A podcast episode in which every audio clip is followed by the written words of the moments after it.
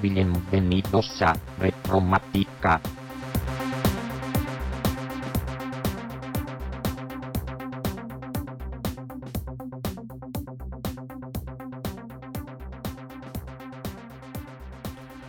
Propicios días retromáticos, bienvenidos a Retromática y hoy vamos a hablar del secreto de Amiga y de Atari ST.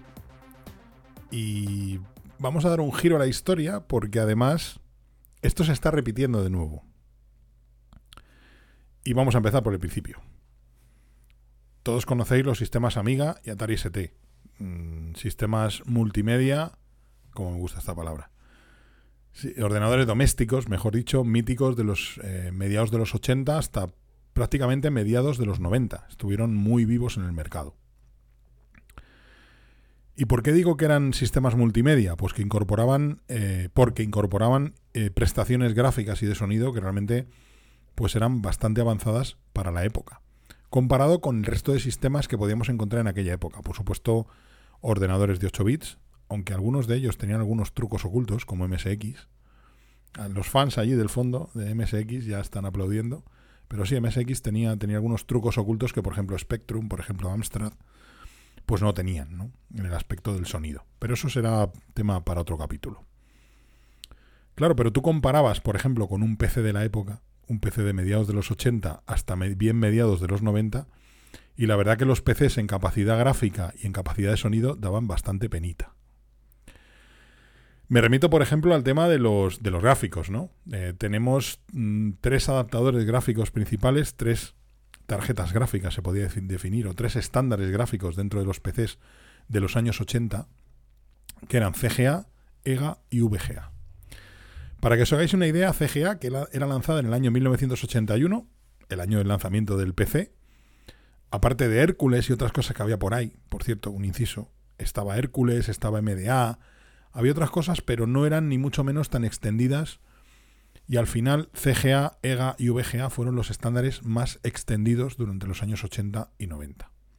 Por eso voy a decir hincapié en estos tres, CGA, EGA y VGA, más allá pues de Hércules, que tenía algunas cosas interesantes, de MDA y otros estándares gráficos de algunas otras empresas, pero que como repito, de nuevo fueron minoritarias. CGA lanzado en el año 81, junto con el PC o prácticamente a la vez que el PC original de IBM, con ocho colores. Ocho colores que tenían dos variaciones. Tenía, había ocho colores en dos intensidades diferentes, es decir, con lo que teníamos 16 colores. Pero claro, eran 320 por 200 en cuatro colores, ¿vale? O 640 por 200 en monocromo. No podías utilizar los 600, eh, perdón, los 16 colores o mejor dicho, los 8 colores de una intensidad o los 8 colores de otra en 320 por 200. 320 píxeles por 200 píxeles. ¿eh?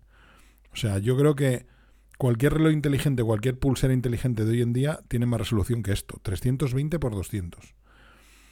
Si tenías un modo especial adicional de 160 por 200 que podéis utilizar los 16 colores, pero muy poco usado porque la resolución era ya de por sí 320 por 200 era baja pues 160 por 200 lo era más todavía porque era justo la mitad, sobre todo en la, en la resolución eh, horizontal. Y ahí sí podías utilizar los 16 colores, es decir, esos 8 colores con dos intensidades. ¿Qué significa esto de dos intensidades? Pues que tenías un eh, en el 16 colores, en la paleta de 8 tenías, perdón, en esa paleta de 16 colores dividida en dos paletas de 8, que me lío, tenías 8 colores con dos intensidades, con dos brillos diferentes. ¿vale? No eran colores distintos. Es decir, tenías un negro y un gris oscuro. Tenías un azul y el azul intenso, azul un poquito más claro. Tenías un verde y un verde fosforito, por así decir. Tenías un cian y un cian un poco más intenso. Tenías un rojo y un rojo más intenso. El magenta y el magenta intenso. El amarillo, que curiosamente en la mayor parte de monitores se veía eh, eh, era el amarillo era el de alta intensidad y el de baja intensidad se veía como marrón en la mayor parte de los monitores RGB. Y luego estaba el blanco, que era un gris claro. No podías utilizar los 16 colores a la vez. Tenías que utilizar los 8 de alta intensidad o los 8 de baja. Pero eso en el modo de 160 x 200. En el modo de 320 x 200, repito, podías utilizar cuatro colores nada más. Por eso, ¿qué ocurría? Que tenías, recordáis esos juegos CGA, que o bien utilizaba la paleta de los verdes y azules, como la llamo yo, o la paleta de los rojos. Si utilizabas la paleta de los verdes y azules, tenías el negro, el azul, el verde y el cian, o el gris oscuro, azul intenso, verde intenso y cian intenso. Sin embargo, si utilizabas la paleta de los rojos, tenías el rojo magenta, marrón y blanco, o rojo magenta, amarillo y blanco. Los que tengáis en la cabeza juegos VGA, eh, perdón, CGA, sabréis perfectamente de lo que estoy hablando. En un juego no podías tener, por ejemplo, azul, cosas azules y cosas amarillas. ¿Vale? O sea, era muy curioso. Entonces, al final los mm, programadores por lo que hacían era utilizar patrones de color, es decir, si querían representar un azul más oscuro, un azul más claro, pues un píxel azul y otro negro. Entonces hacían como una especie de patrón que de lejos más o menos se veía como un azul oscuro, que te acercabas y veías que era un, em, una bandera, como una bandera de cuadros, ¿no? De las carreras de coches. Pues un cuadro azul, un píxel azul y un píxel blanco. Un píxel azul y un píxel negro. O sea, mm, mal, mal, todo mal. Y claro, unas resoluciones bajísimas, ¿no? Pero sobre todo era un problema de colores. Esto intenta solucionarlo, eh, lo intenta solucionarlo el estándar EGA, lanzado en 1984, resolución máxima de 640 x 350. Bastante más elevada, muchísimo más elevada. Y con 16 colores que podías mostrar simultáneamente en pantalla de una paleta total de 64. O sea, tenías, por así decir, una caja con 64 rotuladores, pero solo podías utilizar simultáneamente 16 de ellos. Cosa que en CGA teníamos en algunos modos 8 colores y en algunos modos solo 4. Y aparte, la, variedad de colores es mucho más amplia y tú puedes elegir cualquiera de los colores de esa paleta y combinarlos entre ellos. No tenías paletas predefinidas como en el caso de FGA, que tenías la parte de los azules, de los rojos, y luego esos divididos en dos intensidades. ¿no? Pero claro, llegó VGA también. VGA año 87, ¿eh? bastante, bastante antiguo ya. El, estándar VGA que luego duró mucho tiempo en el mercado. 640 x 480, resolución tradicional, a 16 colores y 320 x 240 en 256 colores, de una paleta total de 262.144 colores. O sea, muy alta. Luego tendríamos Super VGA, 16 millones de colores, etcétera, etcétera. Pero esta, este VGA es la que se mantiene, digamos, como reina hasta bien mediados los 90. Luego tendríamos resoluciones, ya digo, Super VGA 800x600, 1024x768, paletas de hasta 16 millones de colores, etcétera, etcétera. Yo cuando llegué al mundo PC había muchísimos juegos en CGA, muchísimos juegos, muchos juegos en CGA, mejor dicho, muchos juegos en EGA, que quizás fue menos utilizada. Yo creo que entre CGA y VGA, EGA se quedó ahí entre medias y fue menos utilizada y muchísimos juegos en VGA. El modo 320x240 de 256 colores ha sido uno de los más utilizados en el mundo PC para mover los juegos. Pero ya no solo era un problema de, vídeo, era un problema de sonido. Y es que hasta la llegada de las tarjetas de sonido, e incluso mucho después, hasta que se popularizaron y bajaron de precio, el PC solo era capaz de emitir pitidos por su altavoz interno. O sea, la banda sonora de los juegos era muy... Bueno, había auténticas obras de arte, ¿eh? que conste que algunos desarrolladores conseguían auténticas obras de arte con solo el viper del PC. ¿Vale? Y aquí, para muestra, os pongo ahora un botón para que lo podáis escuchar. Porque había realmente auténticas obras maestras, pero claro, daba para lo que daba.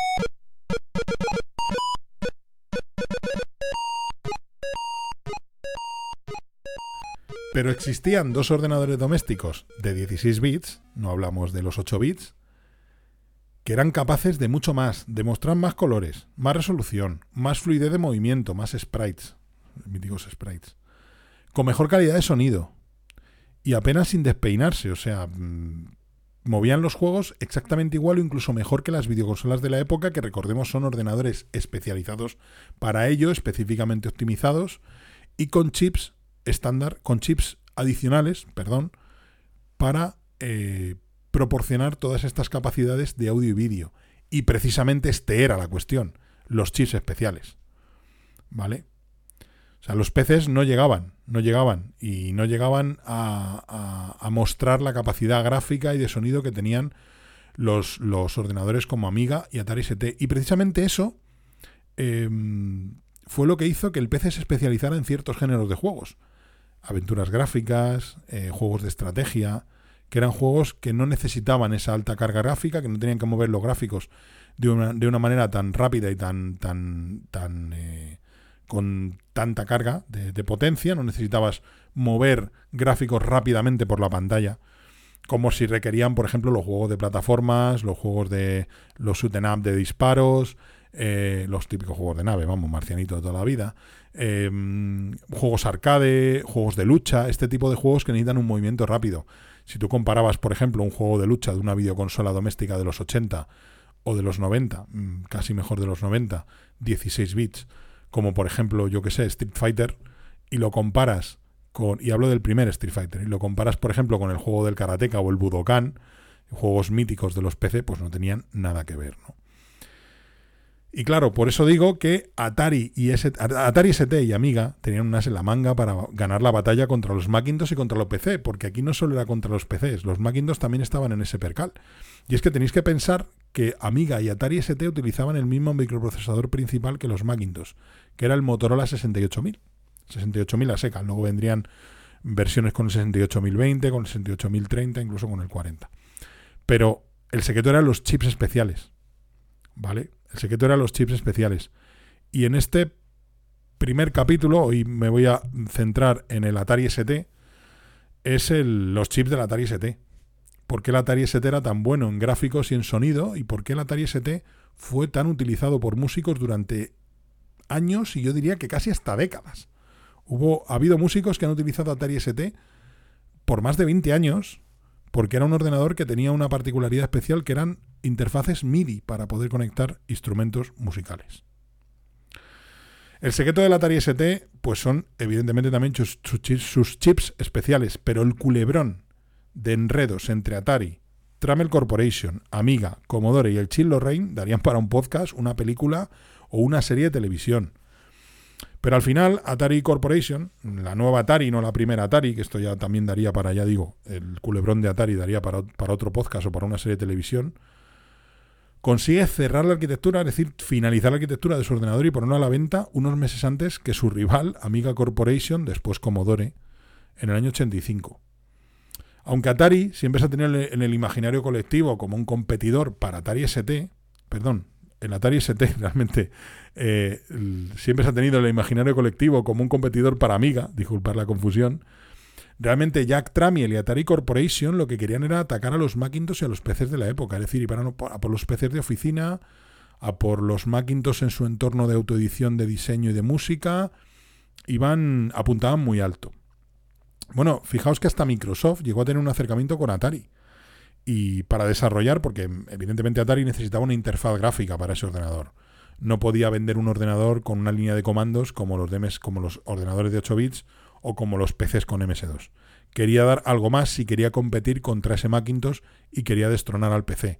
Entonces Microsoft eh, le ofreció desarrollar Windows para la plataforma Atari ST, pero tenía que tomar demasiado tiempo de desarrollo y Atari hizo que se, que se decantara por Gen Desktop, que también estuvo presente en los PCs, curiosamente, de la empresa Digital Research. ¿vale? Eh, es un sistema operativo, es un entorno gráfico, mejor dicho, que se utilizó bastante en la época y ya digo que incluso llegó al mundo de los PCs. Quizás esa decisión de, de prescindir de Windows y utilizar Gen Desktop marcó el futuro de Atari ST y el futuro de Atari, que luego acabaría rápida y dolorosamente. Y por qué no quizá definir todo el sector de la informática personal, porque imaginaos lo que hubiera ocurrido si Microsoft se hubiera decidido por lanzar Windows para Atari no lo hubiera hecho para los eh, PCs x86 o también lo hubiera hecho para los PCs x86 y los hubiera hecho compatibles a cierto nivel o que hubiera tenido más éxito Windows en los Atari ST precisamente por sus mayores capacidades gráficas y de sonido y el PC hubiera terminado hubiera fracasado estrepitosamente y no se hubiera convertido en la plataforma exitosa y predominante que ha sido durante los últimos 30 o 40 años, ¿no? quién sabe si incluso eh, pues Windows no hubiera, IBM no hubiera terminado el proyecto de los PC, si hubiera abandonado la plataforma. No sé, la verdad que es algo muy interesante, hubiera, sería un, interesante y si Microsoft hubiera eh, desarrollado Windows para los Atari ST. Y ya digo que por eso incluso podría haber definido la industria de la informática personal tal como la conocemos hoy en día. Entonces, de hecho, como ya os comentaba, tanto la interfaz MIDI del Atari ST como la existencia de programa de autoedición y diseño, porque en la plataforma Gen Desktop lo bueno que había era que ya habían desarrollado software para eh, diseño y autoedición sobre Gen Desktop. Lo que tocaba era recompilarlo para los procesadores Motorola de la serie 68000. De hecho, yo mismo fui usuario de Ventura Publisher y Ventura Publisher no es que funcionara sobre Gen Desktop, es que te venía un Gen Desktop para poder ejecutar Ventura Publisher en MS2. ¿Esto que facilitaba? Pues que Ventura en este caso no tuviera que desarrollar una interfaz gráfica propia para su programa, como luego pues pasaría con Windows, que los programas se ejecutaban sobre Windows y aprovechaban las capacidades gráficas de Windows, los botones, las ventanas, todo esto, había que diseñarlo de cero. Si tú querías hacer un programa gráfico en MS2, tenías que currarte tu propio entorno gráfico y después ejecutar el programa sobre ese entorno gráfico o meterlo todo encapsulado, ¿no? Es decir, tú no ejecutabas el entorno gráfico y luego el programa, sino que ejecutabas el programa y ya se arrancaba con su propio entorno gráfico. Pero al fin y al cabo tenías que hacer todo ese trabajo de desarrollo.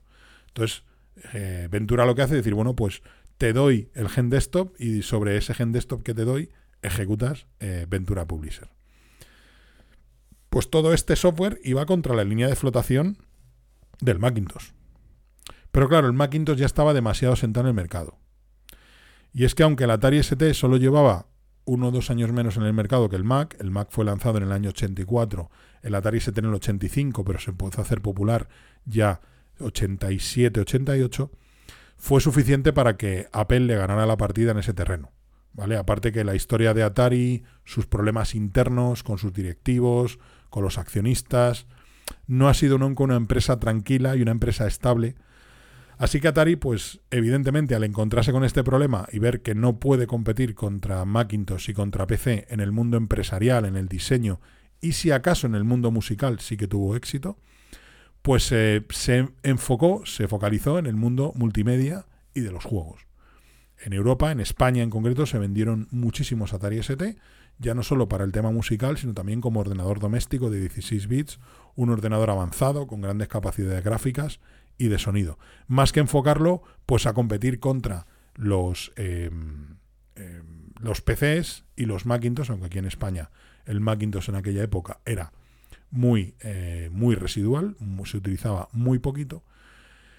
Pero al final, pues el Atari ST se fue contra eso, contra los, em, contra los ordenadores multimedia, contra las videoconsolas, con unos juegos fantásticos, nada que ver con los juegos de PC de la época, sobre todo los plataformas, los arcades, por supuesto aventuras gráficas también tuvo, con unas bandas sonoras espectaculares que nada tenían que ver con la ensalada y con el, con el festival de pitidos, con lo que nos obsequiaban los Viper de PC. Tenéis que pensar que hasta bien entrado en los años 90 las tarjetas de sonido no eran asequibles ni fáciles de conseguir.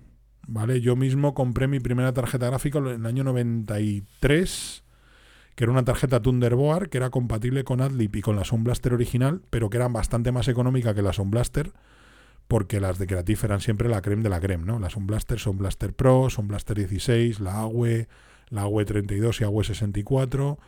Ni qué decir con las tarjetas de sonido de Roland, con esos interfaces MIDI, con esos sintetizadores MIDI que tenían y la Adlib en España es que se vendió muy poquito. Fue una tarjeta gráfica muy residual aquí también.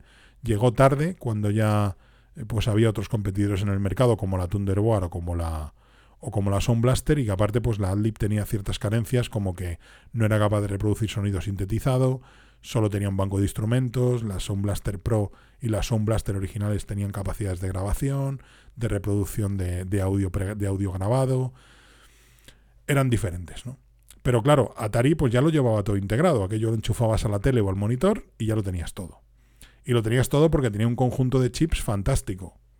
O sea, estamos hablando de que tenía ya no solo el procesador Motorola 68000, que no era ya un prodigio de potencia, en aquellos años, de los años finales de los 80, principios de los 90, pero claro, es que tenía un conjunto de chips alrededor realmente espectacular, el famoso proyecto Lorraine. Este chipset, que bueno, pues tenía nada más y nada menos que 1, 2, 3, 4, 5, 6, 7, 8, 9, 9, 9, 9 procesadores, 9 procesadores diseñados para apoyar a este chips. Por cierto, digo Motorola 68000 es un procesador de 32 bits con eh, direccionamiento de 24 bits e interfaz de 16. Es algo un poquito confuso, pero bueno. ¿Qué hacía este conjunto de chips? Pues teníamos el ST Shifter, que generaba gráficos de mapa de bits usando 32K de memoria. El STGLU, que es Generalized Logic Unit, lógica de control para el sistema utilizando, utilizado para conectar los chips del ST. ¿Vale? Es como una especie de, de hub de conexión entre todos los chips auxiliares. La MMU, ¿vale? Que es otro chip controlador eh, para que todos los chips accedan a la RAM del, del equipo y puedan utilizar los mismos datos. El Direct Memory Access, ¿vale? Que se utiliza para transferencia de datos de discos duros y disquetes. Y luego había varios chips de soporte, ¿vale? Chips para la interfaz MIDI, chips para el Multifunction Peripheral, que es el MFP que se llama Multifunction Peripheral, ¿vale? Comunicaciones serie y de entrada y salida con varios periféricos, un controlador de disquete de Western Digital, sonará la marca, un controlador de sonido programable con síntesis de sonido de tres voces, de tres canales, y también se utiliza para la señalización de los disquetes, curiosamente, ¿vale? Es algo, es algo muy curioso. Luego un controlador de, teclado y ratón, o sea, Claro, ¿qué pasaba con esto? Pues que te permitía mostrar gráficos en 320 x 200 a 16 colores, 640 x 200 en 4 colores y 640 x 400 en monocromo. En un principio puede parecer que no es mucho más avanzado que un EGA o un VGA de la época, pero es que la velocidad a la que lo hacía era realmente espectacular. Y luego, claro, pues teníamos un generador de sonidos de Yamaha, clásico de muchos ordenadores de la época, y que permitía pues ejecutar y generar sonido, mejor dicho, de una manera muchísimo más eh, potente y espectacular que los peces de la época. ¿Y por qué decía al principio que esto se está repitiendo de nuevo? pues tenéis que pensar en los Apple Silicon. Al final el procesador principal, la CPU principal, no es tan potente. De hecho, es, es menos potente que un procesador x86 equivalente en potencia bruta, en potencia, en potencia bruta de cálculo. Pero, claro, está rodeado de una cantidad de chips auxiliares tremendo que se dedican al procesamiento de audio y vídeo y que lo hacen de una manera súper eficiente, consumiendo muy poco y una velocidad espectacular. Con lo cual, 40 años después prácticamente estamos, o 30 y muchos años después, estamos repitiendo otra vez estas arquitecturas. Esta arquitectura, además, em, en un competidor de Apple, curiosamente, estas arquitecturas con un chip principal que no era lo más potente de la época, pero rodeada de una serie de chips auxiliares que le permiten realizar todas estas tareas. De hecho, cualquier PC de hoy en día relativamente potente es lo mismo. Al final tienes un procesador principal, pero tienes una tarjeta gráfica, bien sea integrada en el propio chip o bien como una tarjeta externa, como un componente externo, que apoya al procesador principal en la generación de gráficos en 2D y en 3D. Como veis, no hemos inventado nada. Como veis, Apple no ha inventado nada. Simplemente está mejorando y evidentemente adaptando con tecnología actual lo que ya hicieron otros hace 30 y muchos o 40 años.